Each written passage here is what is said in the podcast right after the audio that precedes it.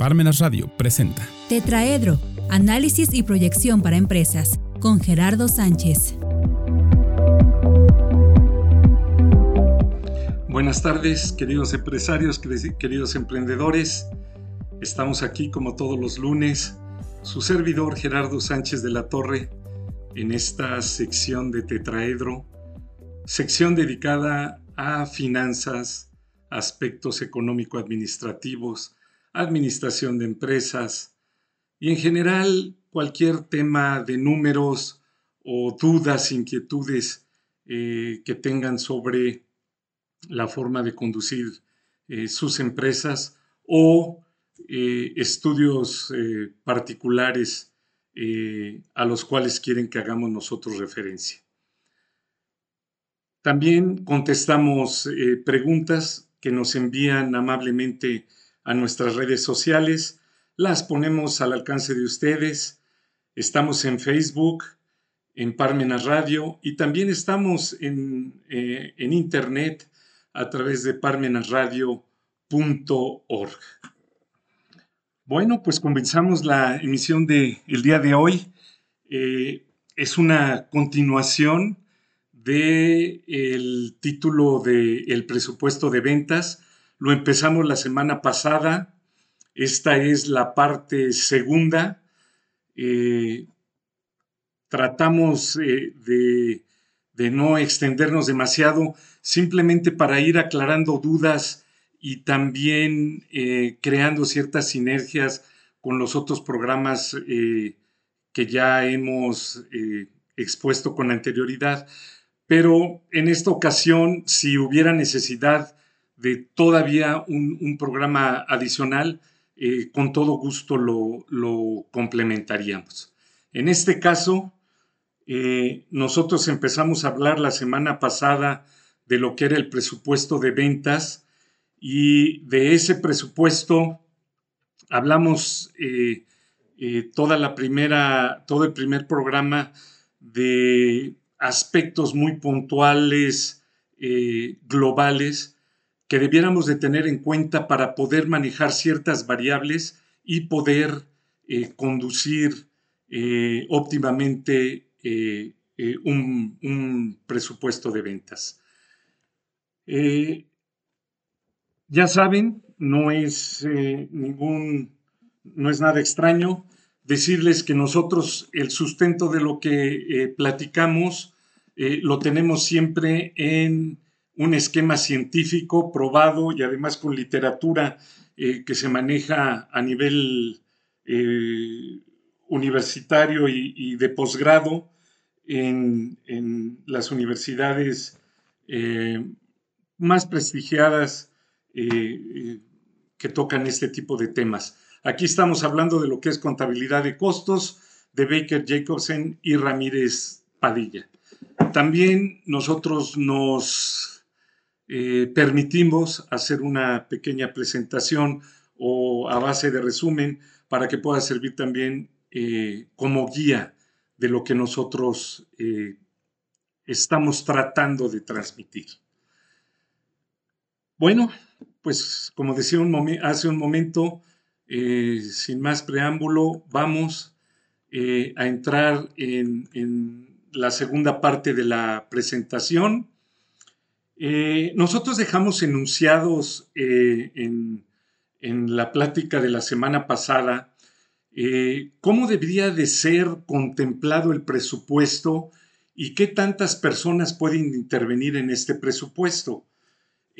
desde luego que cuando nosotros hablamos de un presupuesto de ventas que debe de estar tan detallado como nosotros lo necesitamos, o, como se ha requerido, pues hablábamos de que podía ser un esquema a nivel compañía, que podía ser eh, también un esquema a nivel división, o que también eh, pudiera ser un esquema eh, pues ya un poco más pequeño a lo que es nivel zona, región, distrito, como nosotros lo manejemos en nuestra, eh, eh, en nuestra empresa o en nuestro, eh, en nuestro plan de ventas, ¿no?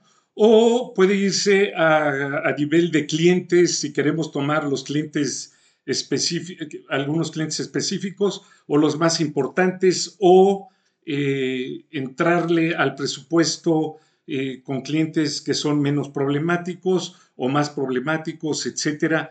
Y, no hablo de que eh, de, la problemática en sí de las relaciones humanas o, del contexto del comportamiento de su propia venta, sino de todas las variables que se deben considerar para poder llegar a conjuntar este presupuesto.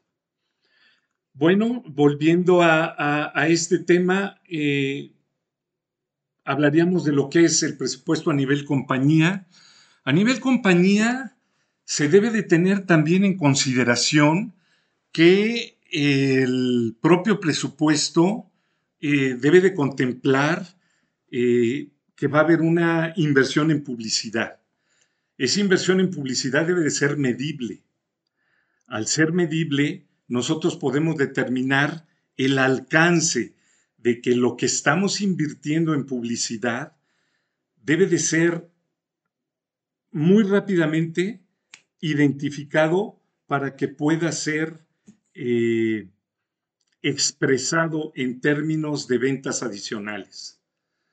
Eh, de igual manera, lo que fueran nuevos productos, esos nuevos productos no deben, no deben eh, competir contra los productos que ya se tienen, a menos de que ya esté perfectamente definido el sector, eh, la región e incluso los clientes a los que se pretende llegar y a lo mejor reducir ventas de algunos productos que pueden ser antiguos o de eh, generaciones pasadas para estos nuevos productos, eh, desde luego, eh, de nueva generación. Entonces, eso se debe considerar también si estamos hablando del presupuesto a nivel compañía. ¿Con qué instalaciones contamos? ¿Por qué? Porque a lo mejor nosotros tenemos en mente duplicar nuestras ventas ¿Por qué? Porque vimos eh, eh, oportunidades o razones de negocio en los cuales eh, el propio mercado a través de estudios nos ha permitido identificar nichos específicos o mercados abiertamente importantes en los cuales nosotros podemos ir penetrando. sí, claro, pero contamos con las instalaciones, contamos con la infraestructura, la escala de planta, la fuerza de ventas, los apoyos eh, para las ventas, en fin, todo el contexto que va ligado a poder implementar una política de ventas en función a capacidades, lo debemos tener considerado desde este momento, ¿no?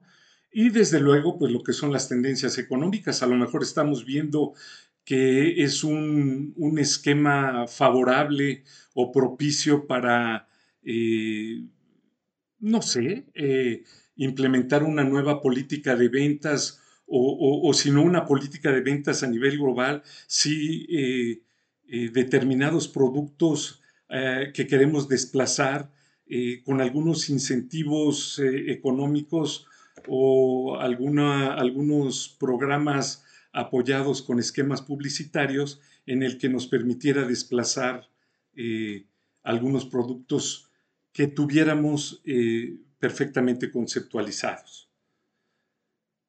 Si nosotros hablamos a nivel división, recuerdo, les recuerdo, cuando hablamos a nivel división, podemos tener diferentes divisiones dentro de la empresa nosotros le podemos vender a, eh, a, un mercado que es el mercado o, segmento automotriz. Y eso lo manejamos en una división que nosotros le llamamos automotriz. Tenemos eh, productos similares, pero con algunas eh, variantes específicas que van encaminados a artículos del hogar. Entonces ahí tenemos un eh, giro muy específico al cual debemos darle una connotación eh, para llegar a, determinado perfil de clientes. O, qué sé yo, el sector de la salud, el sector alimenticio, el sector del transporte, eh, X número de divisiones. Ahí es donde ponemos nosotros en juego realmente cómo está nuestro expertise para llegar a conjugar, conjuntar, eh, apoyar, eh, desarrollar un presupuesto desde lo que son el análisis de tendencias. ¿Cuál es la tendencia tanto dentro de la eh, propia industria de nosotros como del mercado al que nosotros nos estamos eh, dirigiendo. Hay que hacer perfectamente, hay que tener perfectamente definidos estos esquemas. ¿Por qué? Porque nosotros tenemos que evaluar si un eh, mercado tiende a contraerse, nosotros tenemos que, por ende, eh, manejar esas premisas o esas eh, variables en ese eh, mercado en específico. O si nosotros creemos que se puede expandir, pero a mediano plazo podrán entrar nuevos competidores con nuevos productos, nosotros tenemos que tener bien claro qué papel o qué rol vamos a jugar con nuestros productos, con nuestros clientes a nivel zonas, a nivel distritos, a nivel regiones eh, y desde luego cómo eh, manejar nuestras eh, divisiones. por ejemplo, lo que son los análisis de correlación. ¿Qué es un análisis de correlación? Es algo muy sencillo. Es, desde luego que la complejidad la hace qué tantas variables nosotros queremos analizar para poder ver el desempeño de nuestro producto. Generalmente esto se hace con bases de datos en función a premisas que manejamos de un grupo de clientes. Eh, yo siempre he dicho que manejemos lo que son paretos. Nosotros tenemos a lo mejor con el 20% de nuestros clientes el 80% de la información para poder hacer un análisis de cómo distribuir nuestros productos. En este análisis de correlación manejamos a lo mejor eh, eh, cuántos productos le hemos vendido a determinado cliente, en qué fechas, a qué precios, con qué descuentos. Eh, pueden meter un poco de más variables si las ventas fueron al contado, si las ventas fueron a crédito, en fin, se van manejando dentro de la base de datos y así se van manejando diferentes clientes eh, en el cual imagínense una gráfica en la que pueden ir incluyendo en esa gráfica todos y cada uno de los clientes, cómo vendieron sus productos, en qué forma los vendieron y se están como eh, eh, sobreponiendo o, se van eh, agrupando diferente información de parte de cada uno de los clientes en el cual a lo mejor todo lo que fueron volúmenes de ventas se pueda determinar, ah, en enero se vendió tanto, en febrero tanto, en marzo tanto. Entonces, todas esas tendencias, todos esos análisis se van haciendo con promedios eh, eh, ponderados, eh, promedios aritméticos, razones estadísticas eh, y, como son la media, la mediana, la moda, variables muy, muy importantes dentro de estadística que nos permiten crear tendencias, crear tendencias sobre las informaciones y ese análisis contra esas tendencias y referencias, sobre todo, nos van dando correlaciones contra promedios muy exactos. Entonces, esos son los análisis de correlación que nos permiten ver ya con corridas eh, muy específicas cuál es el desempeño de nuestras ventas. Y desde luego, lo que llaman los expertos la investigación de motivación. Este, este, esta investigación de motivación va encaminada a lo que es el mercado. ¿Por qué a lo que es el mercado? Porque aquí es lo que nosotros coloquialmente llamamos eh, estudios de mercado. Pero al final de cuentas es realmente el comportamiento, las actitudes, el poder de compra, etcétera. Todo eso que forma parte, eh, que visten a lo que son nuestros clientes, es lo que hace esta investigación de motivación o lo que hace que estos clientes se inclinen por nuestro producto en determinado eh, mercado en el que nosotros competimos con otros productos similares o a lo mejor eh, otros productos que pueden ser complementarios o suplementarios eh, de lo que nosotros fabricamos. Entonces, de ahí lo importante de estas investigaciones de mercado o de motivación para ver sobre qué terrenos estamos trabajando. Y desde luego, ver todo en función a los pedidos que no se han podido surtir o que se hicieron eh, con anticipación y tuvieron esquemas muy sui generis en los cuales nosotros tenemos que hacer análisis particulares para ver qué tanto eh, afectan o benefician eh, un esquema dentro de nuestras divisiones de ventas de la, de la propia empresa. De aquí nomás nos faltarían dos, lo que puede ser a nivel distrito, Ahí sí ya estamos hablando de esquemas muy específicos de mercado, donde tomamos grupos muy específicos de la zona norte, zona sur, o a lo mejor estamos en la zona norte, en lo que es la zona costera, o en la zona sur, lo que es eh, la zona centro, eh, donde nosotros queremos hacer análisis sobre eh, mercados muy específicos o que pueden ser potenciales y donde podemos nosotros distribuir nuestros productos. Y finalmente, cuando yo mencionaba todo lo que era los análisis de correlación, pues toda la información que tienen eh, nuestros eh, vendedores de primera mano de nuestros clientes.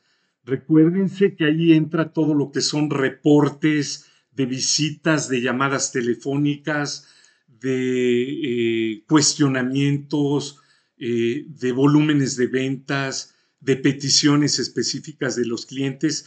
Todo ese esquema que debe de estar perfectamente documentado a nivel cliente es donde nosotros tenemos estimaciones de los vendedores que nos permiten no nada más saber lo que se ha vendido a los clientes, sino que nosotros tenemos de primera mano lo que los clientes nos han transmitido a través de nuestros vendedores sobre posibles eh, posible eh, incremento en ventas o algunas referencias que se tienen del mercado y que nosotros tenemos eh, necesariamente que notificar a la empresa para que se puedan tomar eh, decisiones que ayuden a conjuntar este presupuesto de ventas.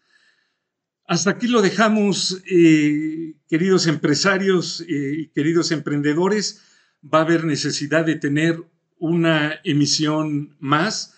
Afortunadamente nosotros vamos cumpliendo ciclos no está eh, ajeno el manejar eh, esta información que tuvimos en el programa de hoy, eh, independiente del que tuvimos la, semana pasada. Qué mejor si podemos tener continuidad o si podemos usar un, tiempo adicional para tener un, nuevo programa.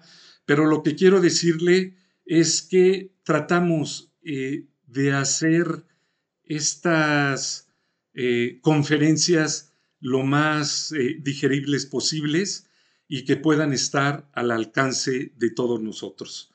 Eh, muchas gracias, emprendedores, empresarios.